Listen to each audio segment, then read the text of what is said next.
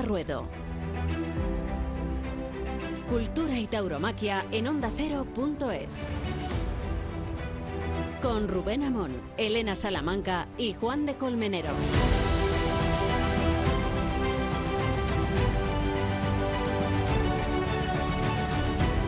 Que dice Rocarrey, la máxima figura del escalafón, entiendo, que dice Rocarrey que no quiere televisión. Y no comprendemos esta actitud ni esta decisión cuando la ha emprendido él mismo y cuando la han secundado todos los toreros en otros momentos, en otras épocas. No entendemos que la máxima figura del torero no quiera televisión porque, que sepamos, la televisión cuenta las cosas que suceden, las cosas importantes. Y las cosas que no salen en televisión igual no existen. No entendemos a Roca Rey ni a quienes lo secundan, porque resulta que la televisión es la única forma por la que los aficionados pueden seguir una temporada. No digamos cuando la pandemia ha discriminado los viajes, ha condicionado los desplazamientos y ha convertido la única la televisión en la única manera, la única manera de asistir a la temporada. Ya nos gustaría que estuviéramos en la época en que la televisión significaba salir en las horas de máxima audiencia, cuando, por ejemplo, Antena 3 y Telecinco se disputaban los toreros más mediáticos, cuando en los 90 no es que hubiera regularmente toros en televisión española, es que las cadenas privadas competían hasta el extremo de programar 60 y 70 corridas de toros cada año. No entendemos que las figuras Rocarey en cabeza de todas ellas cuestionen la televisión cuando está siendo la única o, la principal o una de las pocas fuentes de financiación. ¿Qué sería de las ferias? ¿Qué sería de las ferias si televisión no estuviera en ellas? No entendemos que Roca Rey y quienes están a su lado no quieran televisión cuando si la televisión no hubiéramos tenido noticia de los grandes fenómenos que han sucedido. ¿Qué hubiera sido de Pablo Aguado sin la televisión? ¿Qué hubiera sido de Juan Ortega sin la televisión? Por citar el fenómeno que aconteció en Linares y cuya trascendencia le ha permitido convertirse en un torero de culto. ¿Qué sería de los novilleros si no hubiera televisión? Si, si no hubiera sido la televisión quien ha emprendido la temporada en las plazas pequeñas, en ayuda de los chavales. Hubo un tiempo en que a lo mejor podíamos renunciar a televisión. Hubo un tiempo en que la máxima figura, José Tomás, decidió no televisarse porque consideraba que la televisión profanaba el misterio eucarístico. Y puede que tuviera razón. José Tomás ha habido uno, solo uno, y no habrá otro José Tomás nunca. Pero es que además el discurso de José Tomás se resiente de un problema que antes no existía. Y consiste en que cada persona, cada espectador tiene en su mano una televisión. Y que ahora, para que te graben, para que te registren, basta solo encender el teléfono móvil. Luego, cuando José Tomás y sus epígonos perseveran en esta idea del misterio, deberían saber que en una plaza hay 12.000 móviles contándonos cada uno desde su perspectiva subjetiva, sin homologar y sin criterio, lo que está pasando en el ruedo. Luego la televisión es inevitable. Mejor será que alguien nos cuente las cosas con un criterio mediático, con una forma de plantear la dramaturgia y que no sea un móvil tembloroso lo que nos cuente si hay misterio o no hay misterio en las muñecas de Rocarrey.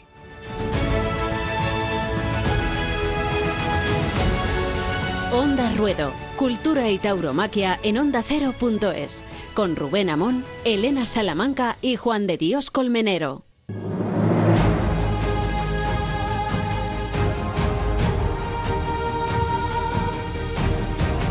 Vamos a hablar con Ignacio Frauca, que es el director de Canal Toros de Movistar, pero Juan de, qué difícil se nos hace a quienes trabajamos en los medios de comunicación que pueda plantearse un acontecimiento sin los medios que las cubren, ¿no? O sea, ¿qué, es esto de, no poder dar a conocer lo que sucede en una plaza por el hecho de preservar no sé cuál misterio. No sé cuál misterio y además, eh, justo además en este momento. Es decir, cuando estamos eh, saliendo de una situación crítica que ha vivido también la tauromaquia, consecuencia de la pandemia, cuando estamos saliendo de una situación en la que por fin empezamos a ver toros en la plaza, sí, pero en televisión, sobre todo porque llega mucha más gente. No nos podemos permitir, entre comillas, ese lujo. Y, ese lujo reducido luego al absurdo, porque, eh, bueno, ¿qué, hubiera sido lo que tú has dicho de los triunfos que han tenido ahora en Vista Alegre con una capacidad reducida, capacidad reducida que no podía ir gente, pero es que incluso que se llenara la plaza, llega a mucha más gente la televisión. Es decir, es algo absurdo que, además plantearlo en este momento por una figura, José Tomasa y uno, Roca Rey no lo puede plantear. Roca Rey se quedará sin televisión y el resto de los aficionados seguiremos viendo los toros en la plaza y sobre todo y también en la televisión. Ignacio, Ignacio Frauca, ¿qué tal? ¿Cómo estás? Hola, ¿qué tal? Buenas tardes, ¿cómo estáis? Pues nada, encantado de hablar contigo eh, y compartiendo esta especie de estupefacción ¿no? que supone percibir la televisión como un enemigo ¿no? o como... O, por lo menos no un aliado. ¿Tú cómo lo estás viviendo, ya que diriges el canal que más implicación tiene en, la actividad taurina? Con una programación de 24 horas, por cierto, al día. Bueno, yo ante todo eh, me gustaría dejar claro, nosotros, yo tengo constancia de que, de que Roca Rey no ha querido televisión en Aranjuez, ¿vale? Pero no tengo constancia de que no quiera televisión, ¿no? Como un problema casi conceptual, ¿no? Eh, nosotros vamos a estar este jueves en Granada, en la Feria del Corpus, el día de, precisamente del Corpus, el jueves 3, con un cartel interesantísimo con Morante, Manzanares y, y Pablo Aguado, y, es el, único festejo que podemos eh, que, por, el que hemos ofertado en Granada porque el domingo queremos estar en Arles en el, en el inicio de la temporada taurina mm. francesa con una corrida a la alternativa del Rapi con una corrida interesantísima de Pedraza con Daniel Luque y Adrián Salén entonces no yo no he contactado con el entorno del, del torero y no nos puedo confirmar que él haya planteado un no rotundo a la televisión en, en, Aranjuez me consta, pero, pero más allá, pues eh, no lo sé. Cuando hablemos con ellos eh, podremos opinar, ¿no? Bueno, lo que sí le consta, Ignacio, es que mm, de vez en cuando surge un torero u otro que, tiene ciertos recelos, ¿no? Que, a eso me refiero, ¿no? A, esta forma de, observar la televisión con, cierta precaución, eh, como si estuviéramos haciendo una especie de modelo televisivo que traslada gran desgaste porque va a 10 millones de hogares y cosas parecidas. ¿no? Yo no sé si, si te sorprende o no, eh, si has tenido o no dificultades eh, y si hasta qué punto eh, es inquietante o no que, ciertos toreros vean la televisión como, como, una especie de, con una cierta hostilidad. Bueno, yo, yo aquí me gustaría dejar claro una cosa. Em, em, evidentemente, la tele yo creo que en este momento es más importante que nunca, ¿no?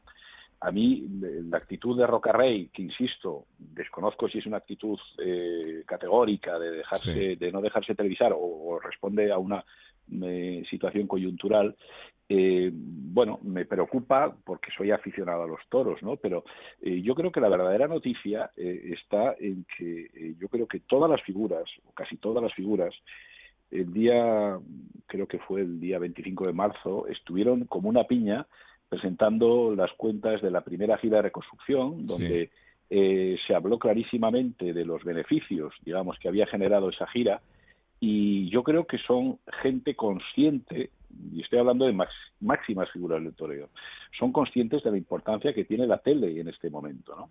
Y yo, yo creo que esa es la noticia, ¿no?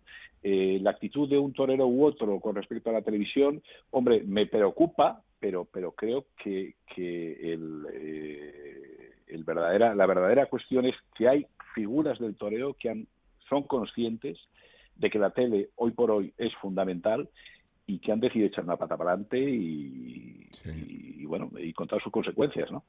Para, fundamental para contar lo que pasa, para financiarse las temporadas. Y quiero decir que, que en las cuentas de, de Vista Alegre forma parte muy seria la, la financiación a través de la televisión. Eh, también eso, ¿no? O sea, que, la televisión no solo es que cuente lo que está sucediendo, hemos puesto antes un caso muy sintomático, que es el de Juan Ortega, ¿no? que hubiera sido de la faena de Juan Ortega sin la televisión, ¿no? Pero también que eh, en la estructura del modelo contemporáneo eh, la televisión es uno de los puntos de apoyo clarísimo. Creo que solo hay dos en realidad, que, es la taquilla de la televisión. Sin duda, sin duda. Eh, nosotros en nuestra plataforma, en nuestra oferta de contenidos, tenemos bueno, contenidos de todo pelaje y lo que tenemos claro es que la tele es un tendido más. eso no lo puede negar nadie, ¿no?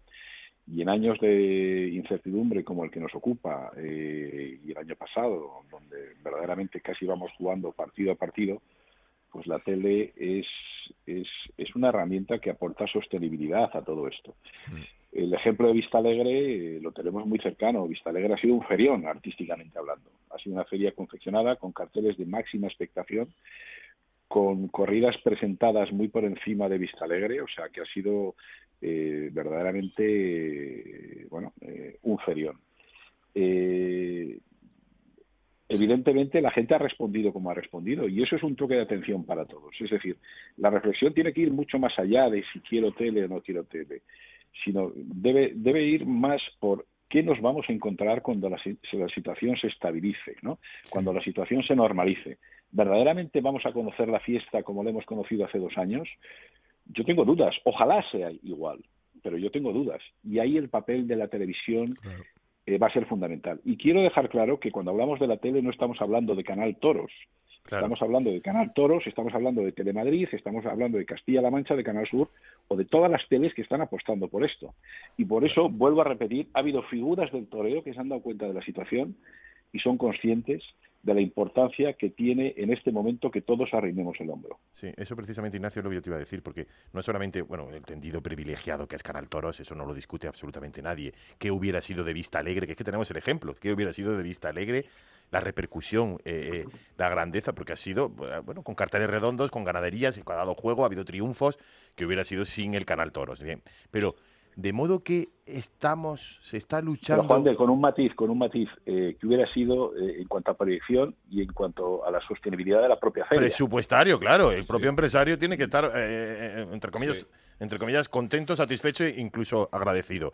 De modo, y, y, teniendo una visión más global, de modo que se está luchando por dar en más televisión, de modo que algunos, algunos, y hay que decirlo, eh, formaciones políticas incluso en el Parlamento, eh, están dando la cara porque se den toros en radio televisión española, eh, que, lo, que, que, se pudiera hacer, que se ha aprobado en, la comisión mixta. De modo que los antitaurinos están deseando que eso no suceda y somos muchas veces dentro de eh, los propios taurinos los que se empiezan a poner trabas y decir, bueno, es que eh, eh, el misterio de la plaza, bueno, el misterio de la plaza, no estamos ahora mismo para misterios y los misterios lo podemos vivir desde muchos lugares y desde un tendido tan privilegiado como, como es el canal Toros, ¿no? Yo así de claro y así, y así lo veo, vamos. O sea. Bueno, el canal Toros, insisto, ¿eh? y cualquier otra, otra televisión que retransmita eh, toros en condiciones mínimamente aceptables. Yo estoy eh, totalmente de acuerdo con Rubén que todo pierde sentido cuando todos llevamos una cámara o un encima en el bolsillo y grabamos y estamos viendo faenas. Pues bueno, a través del móvil, ¿no? está pasando ahora en, en, todos los sitios, sí, para, para poder... no, lo estás viendo, lo estás viendo a través del móvil desde la propia plaza, ¿no? Bastante curioso. Sí, sí, totalmente. Eh, Ignacio, ¿y, qué temporada planificáis para, para ahora que... El, Bueno, eh, pues es una temporada eh, atípica como lo fue la del año pasado. vamos partido a partido, casi semana a semana. Como os he dicho, estamos el jueves en el Corpus en Granada, el domingo estaremos en Arles y la semana que viene Dios dirá. Eh, vamos un poco al compás un poco de la eh, del levantamiento de las restricciones eh, sanitarias que permiten a los empresarios organizar las ferias en condiciones mínimas, ¿no? Y, eso pues nos obliga a tomar decisiones rápidas y con poco margen de con poco margen de reacción, ¿no? Pero creo que es importante que estemos ahí. para nosotros es dificilísimo vender los festejos con tan poca antelación. De la misma manera que cualquier empresa necesita un periodo de un mes, mes y medio para vender una feria, nosotros no podemos anunciar una feria de un día para otro, porque eso no tiene apenas repercusión en la captación de abonados. Y nosotros vivimos, lógicamente, de nuestros abonados. Eh, todo eso lo dificulta, pero mm, somos conscientes de que es un año fundamental, yo creo que es un año crítico para la tauromaquia y que Canal Toros después de tantos años tiene que estar aquí y tiene que seguir aquí. Y lo que deseamos todos es que vuelva a la normalidad lo antes posible y que estemos aquí para contarla. Muy bien, Ignacio, pues nada, te mandamos un abrazo eh, y, toda la solidaridad no porque sea Movistar de Canal Toros nada que no la necesite, sino porque es, eh, es una convicción integral. No se puede concebir el porvenir de la fiesta sin la pata de la televisión. Un fuerte abrazo, Ignacio. Os agradezco enormemente vuestras palabras. Un abrazo muy fuerte. Un abrazo, Ignacio.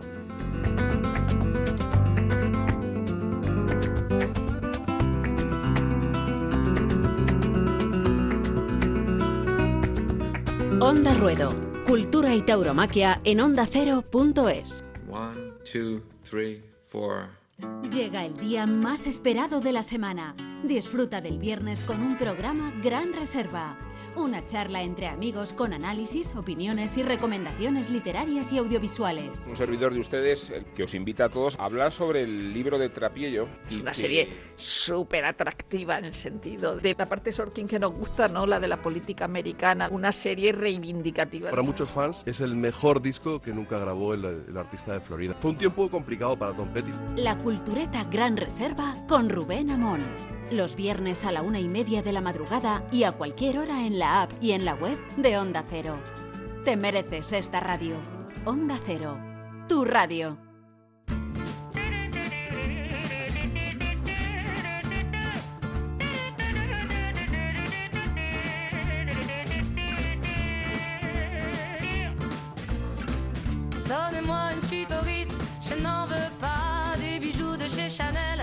Estamos hablando de televisión, estamos hablando de el desconcierto que produce conocer que algunos toreros deciden abstraerse de ella como si se lo pudieran permitir, pero bueno, y estamos hablando de Canal Toros, pero podemos hacerlo con el mismo énfasis de las cadenas autonómicas, de la programación tan sólida de Canal Sur, de Castilla-La Mancha y por supuesto de Telemadrid. Por eso queríamos hablar también con nuestro colega, con Carmelo López. ¿Cómo estás, Carmelo? Pues muy bien, encantado de escucharos y de que hayáis reaparecido con, tan buen aire, como siempre. Con muchísima fuerza, además. Eh, eh, Carmelo, fíjate, hablamos de, esta situación insólita, ¿no? Eh, de qué percepción tienen algunos toreros de, del modelo televisivo y de qué frivolidad, en mi opinión, supone no darse cuenta de hasta qué extremo es relevante e importante. Hemos hablado de un canal privado, pero ya no digo de las televisiones públicas, cuando tenemos el debate político eh, intoxicando si es progre o no eh, televisar una corrida.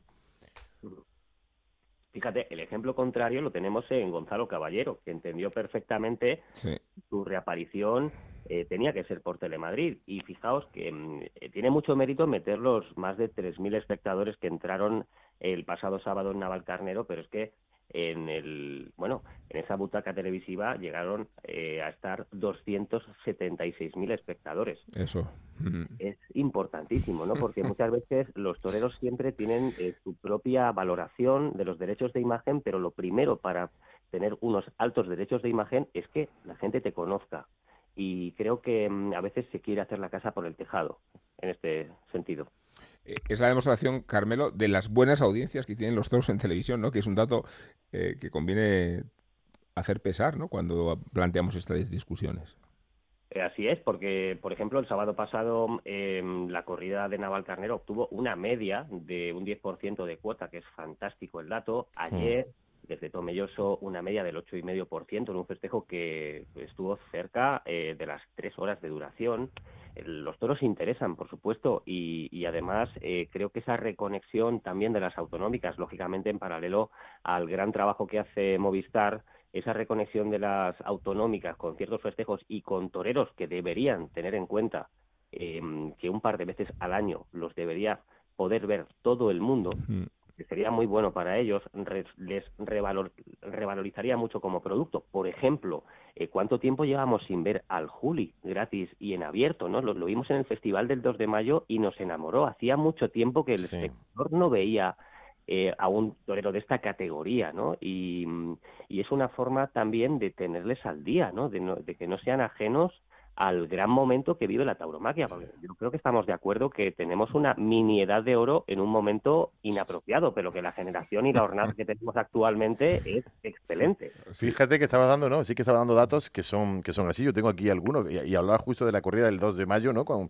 con, con el Juli, 186.000 espectadores, con una cuota de pantalla del 14,7%. Pero es que si te vas antes, si te vas al 8 de mayo en, en, en Leganés, hubo un 10,1% y otros 140.000 espectadores el domingo, un 8,4% de cuota de pantalla. El 17 de abril anterior también en, en, en Telemadrid eh, con, la, con Manuel Díaz de Córdoba. Es decir, Manuel Díaz de Córdoba fue en San Luca de Barrameda. Bueno, hay datos de audiencia que empiezan a confirmar y a corroborar que, bueno, que claro que, claro que interesa. Y además enseñándolos y enseñándolos bien. ¿Cuántas veces hemos dicho que los toros no se defienden, sino que se enseñan? Y qué mejor, y qué mejor lugar para enseñarlo que es la, que es la propia televisión. Eh, eh, y Carmelo, el, lo que has hablado de Gonzalo Caballero es, es, es, un fenómeno, aquí estuvimos hablando con él, Sí. es, es, un fenómeno que, que además mm, nos decía, aparte de todo lo que había pasado, de mm, mm, cómo vivía personal, cómo ha vivido personalmente todo este tiempo después de su situación y cómo trataba de imaginarse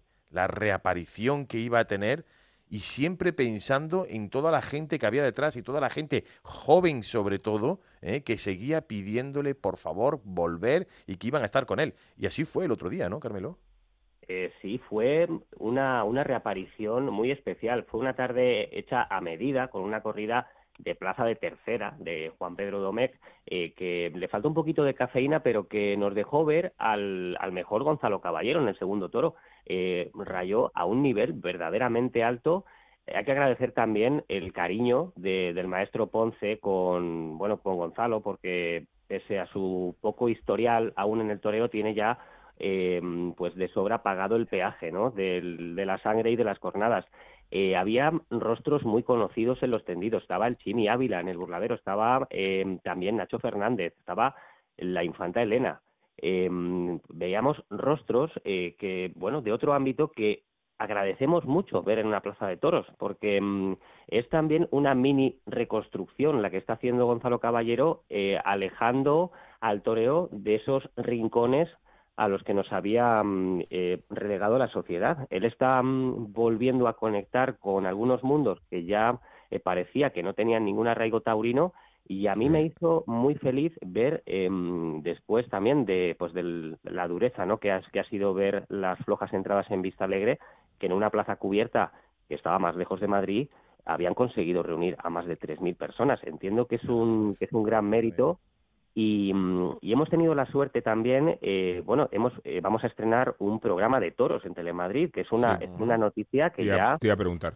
Cuéntanos. de por sí es muy alegre y es que el primero, precisamente, el primer protagonista es Gonzalo Caballero. Le hemos acompañado durante todo este trayecto que ha sido muy difícil para él. Eh, conocéis perfectamente a, a su madre, a Chiqui del Hoyo. Eh, pues ella nos va, nos va a hacer un recorrido por esos, por esos meses muy complicados y creo que, que les va a gustar tanto a los aficionados a los toros como a los que no son aficionados, porque eh, la comunicación taurina casi siempre se hace desde fuera hacia adentro y este tipo de comunicación de dentro a fuera, para que el que no lo conozca se acerque a él, es muy necesaria.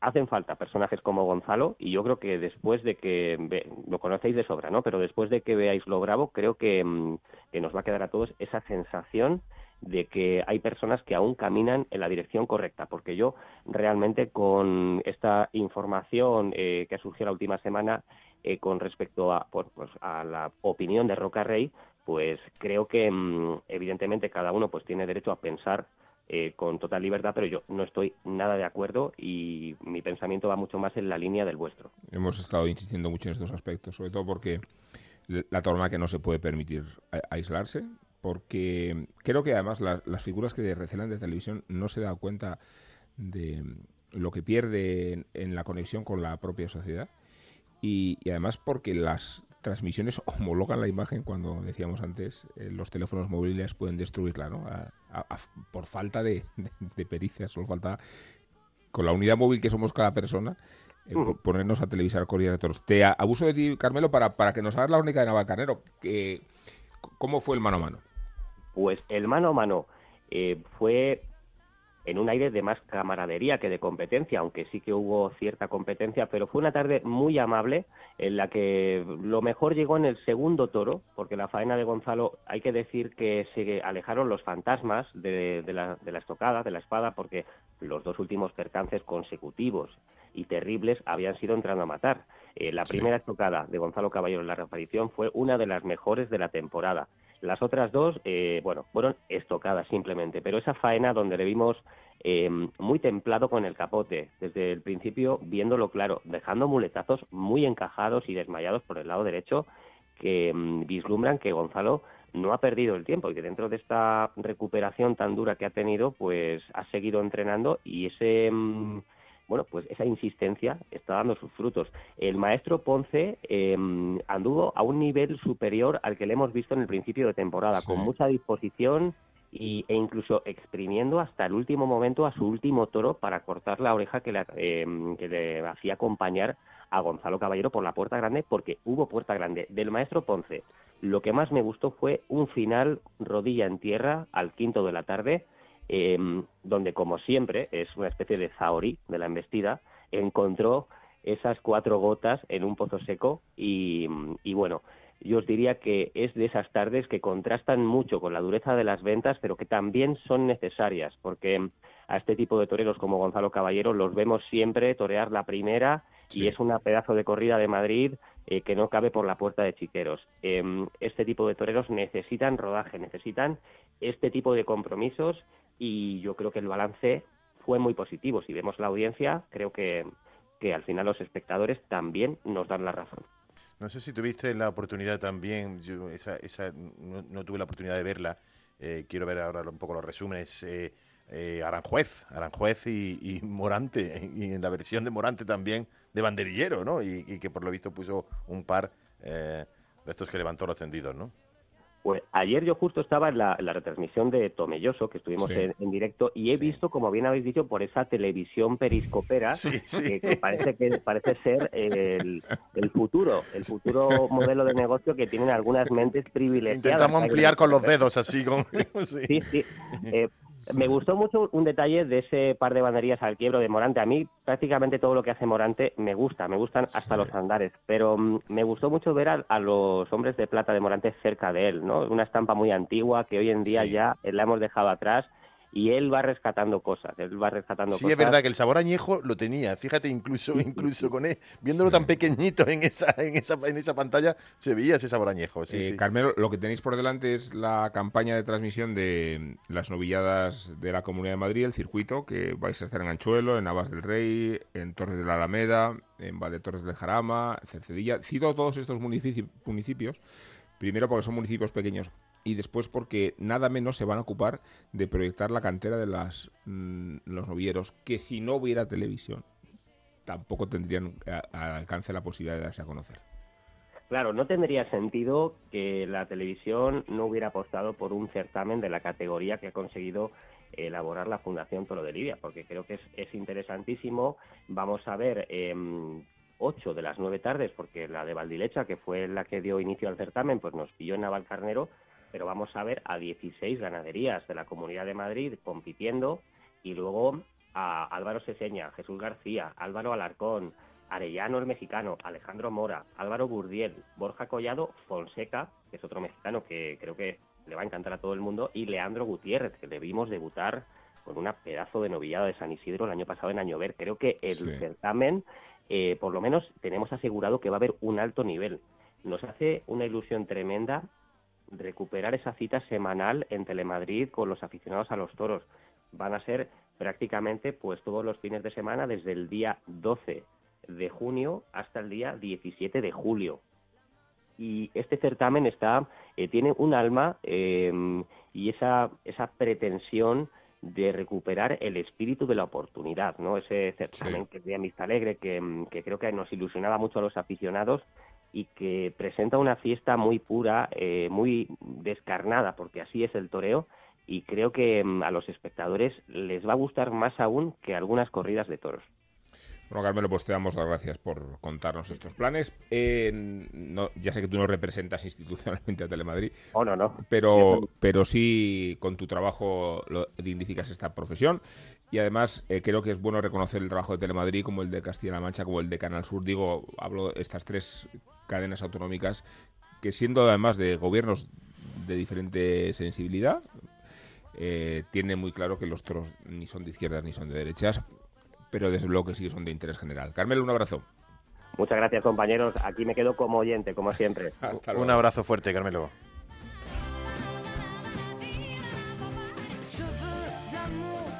Onda Ruedo, Cultura y Tauromaquia en Onda Cero.es, con Rubén Amón, Elena Salamanca y Juan de Dios Colmenero.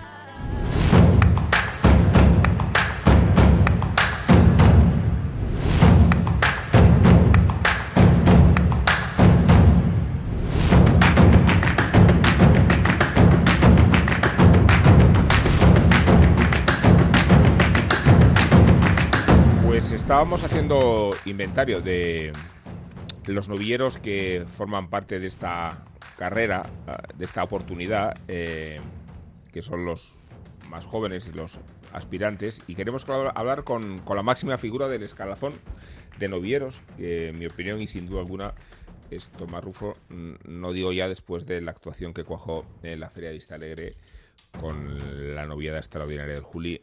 Eh, Tomás, ¿cómo estás? Hola, buenas, ¿qué tal? Pues gracias por, acompañarnos y, sobre todo por, en primer lugar, mencionar la, madurez con la que se te vio en la novia de Vista Alegre. Eh, es que no parecías un noviero, parecías ya una figura casi consolidada.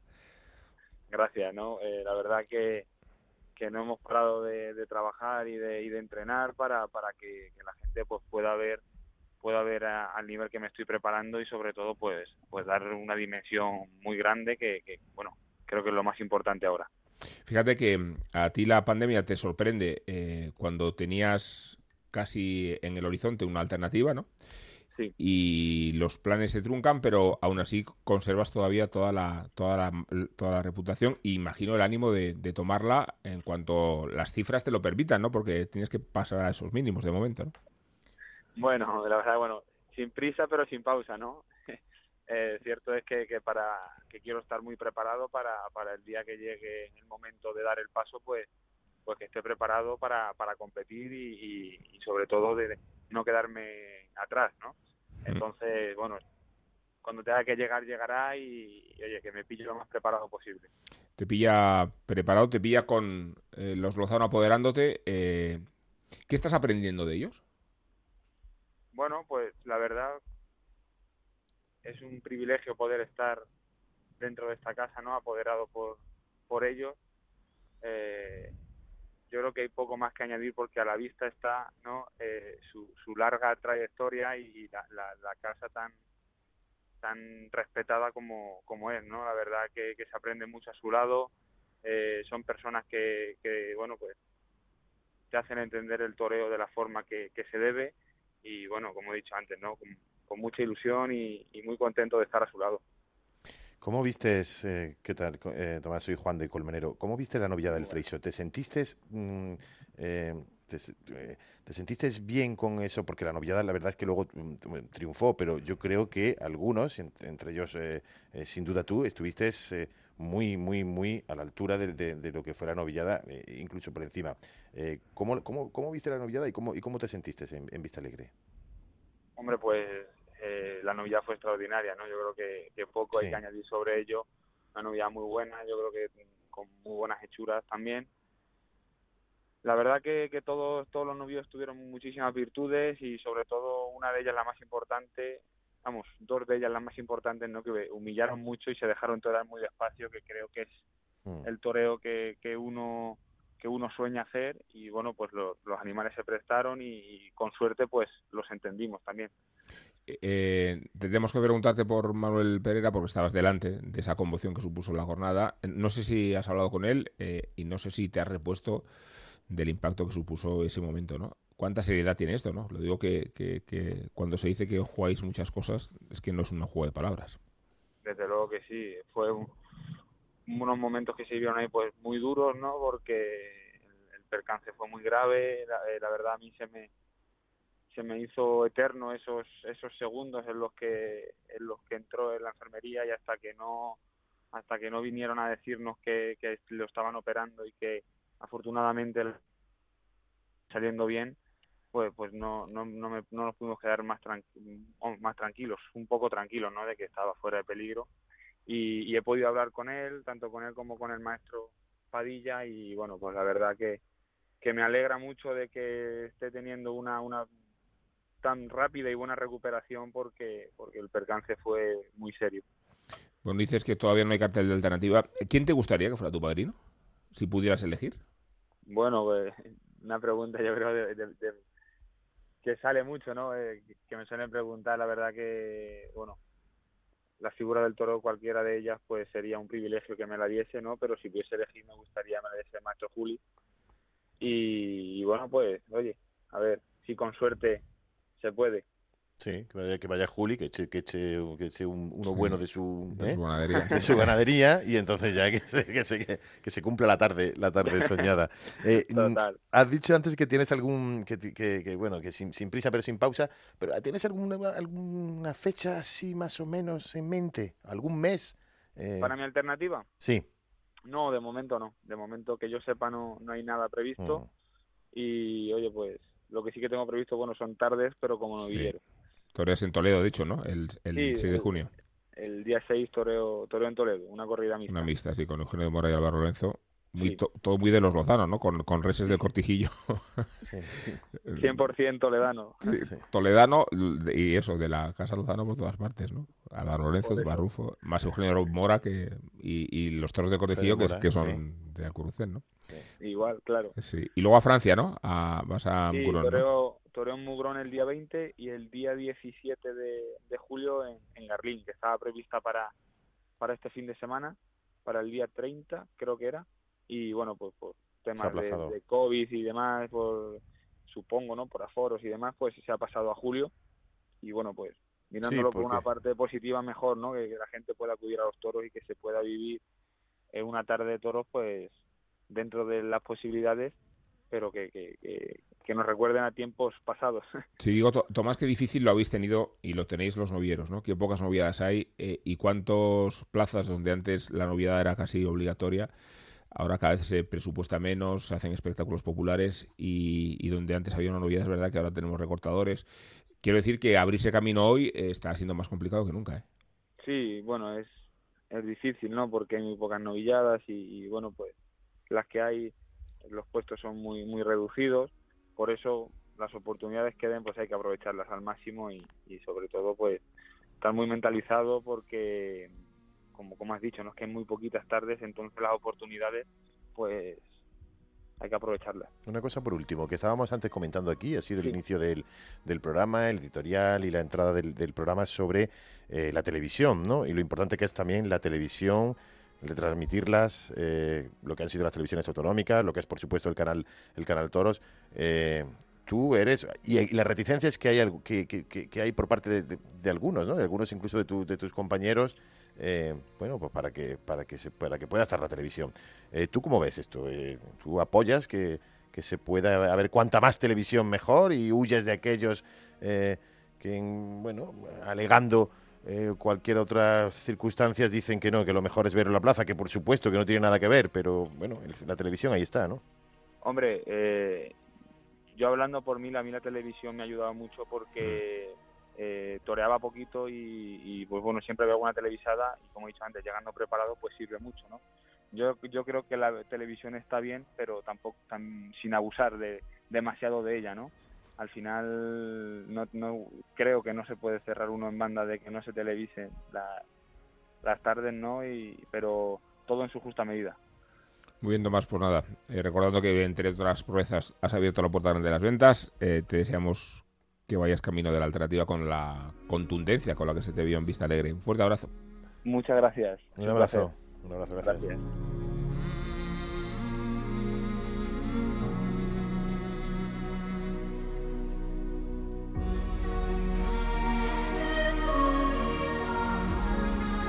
¿Sabes qué pasa, Juan de? que se nos ve el plumero y que, que sí, que somos, que somos muy partidarios de los toreros de arte. Así que si no te importa, vamos a acercarnos un poco a ellos abriendo esta puerta de la historia, ¿no? Sí, sobre todo a uno de ellos, además, de camas. Onda Ruedo.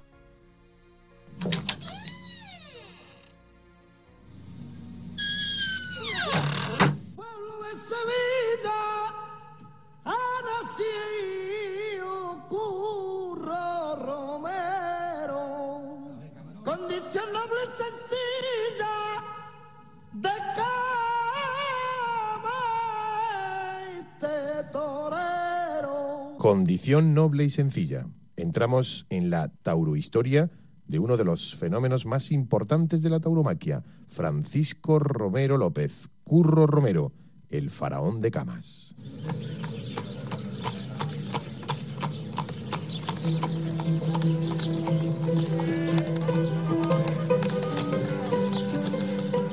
Nació en esa localidad de Sevilla, en Camas, el 1 de diciembre de 1933. De la Plaza de la Pañoleta, en la misma localidad, no queda hoy más que un cruce de carreteras y autovías y recuerdos confusos. Pero allí estaba, allí estaba el ruedo. Hoy se ha olvidado de casi todos los nombres que empezaron en aquella antesala de la maestranza, la plaza de toros de la Pañoleta, el lugar donde toreó por primera vez Curro. Su padre trabajaba por las mañanas descargando pescado en el mercado y por las tardes en el campo. Fue el 25 de julio de 1954, cuando Curro tenía 21 años y trabajaba de recadero en una farmacia, cuando sustituyó a otro novillero, cortó dos orejas y rabo y lo llevaron a hombros hasta su casa.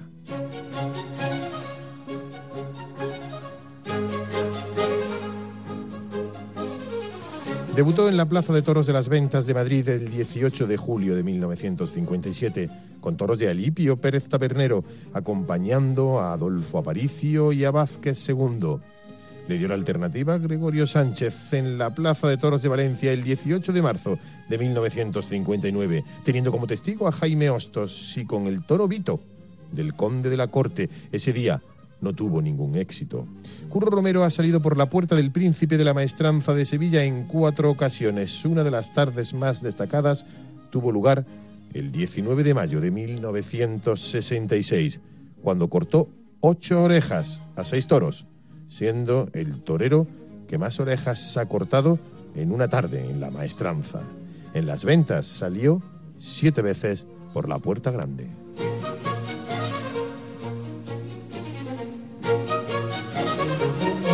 Pero la trayectoria de Curro Romero ha estado plagada de éxitos y fracasos, de fracasos y éxitos, éxitos y fracasos.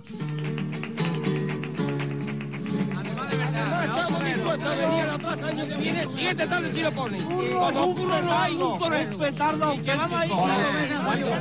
¿Cuánto Un petardo porque no sabe de todo este señor que no. Porque no vale nada, nada más que una vez cada 20 años. Y dígase ese toro hay que esperarlo, y hay que verle 20 corridas, pero con que le vea una yo estoy bastante. Y el que no quiera, porque no venga a verlo. Pero ¿cuántas veces hay que ir a verlo torear? Por favor, fíjate todo el tiempo que primavera tan hermosa teníamos y empezó a llover a ver quién es el que manda en eso. Sí. Además, a ver si, a ver si le dan cuatro corridas en otro lado donde no sea Sevilla. No vale nada, más que una vez cada 20 años. La gente habla, ha hablado y hablará de Curro. Curro decía tragedia, el público respondía escándalo. En los años 70, luego también en algunas tardes en los años 80, viene, llega su época negra. Atraviesa bajo almohadillas los escándalos en las plazas. Dos veces se negó en Madrid a matar a sus toros. En una de ellas terminó en comisaría entre putas y chorizos. Alegó que los toros estaban toreados, hizo el paseillo al día siguiente y de la comisaría pasó a abrir la puerta grande. Así era Curro. Curro no tenía miedo de tener miedo. Quería el toro para sentirse. Y si no, pues no existía para él su arte. No me gusta, no, no me gusta la me- mediocridad, no soy mediocre. Eh, afortunadamente para mí. Eh, entonces espero eh, la grandeza de- de- del arte y entonces no me importa que los toros, que yo no estoy a gusto, que me pongan bronca la gente, me importa porque soy de carne y hueso y tengo sentimiento y no quiero que la gente me tire en almohadillas y cosas, pero no me traiciono a mí mismo, o sea que soy fiel a mí, a mí y prefiero hacer las cosas cuando estoy a gusto que hacerlo a disgusto y engañarme a mí mismo. Soy, en una palabra, soy, creo que soy puro. Soy puro, decía el propio faraón de Camas.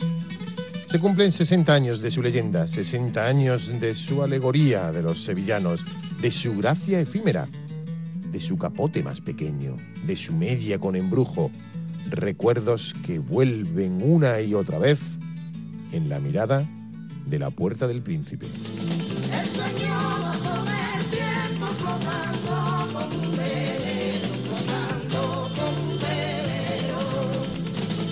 Nadie puede abrirse mi Hasta aquí hemos llegado.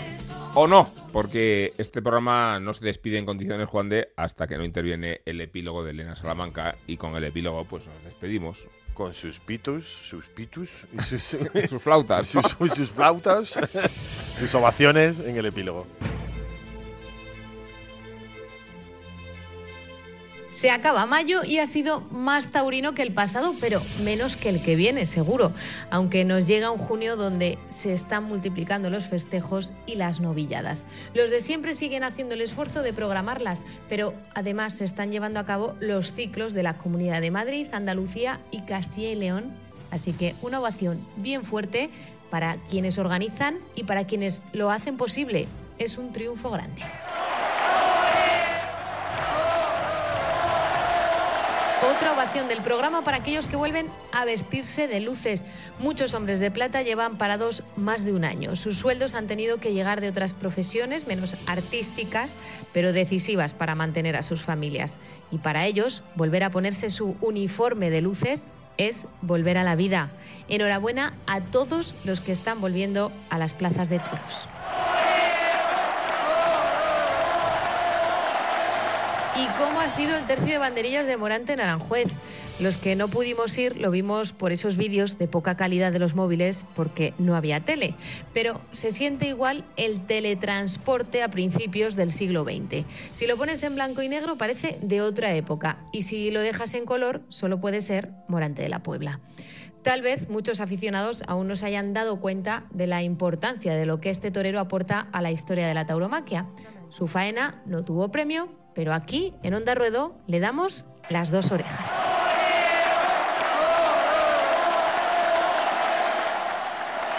Y he dejado la bronca para el final, a la decisión de Roca Rey de no querer televisión. Un no a la televisión, a la alta calidad, a la rentabilidad de un festejo, a la difusión controlada y al trabajo también de profesionales para decir sí a los vídeos desde el móvil, grabados en vertical, pixelados, en bajísima calidad y gratis. En el siglo XXI, donde las plataformas ya se asientan a un producto de pago por visión, los toros solo en esto han sido unos avanzados y ahora se le ponen palos en las ruedas. Más sentido común y lo triste además es que venga de uno de los nuevos que tenía que estar hasta en la sopa. Bronca para el no a la televisión de Roca Rey.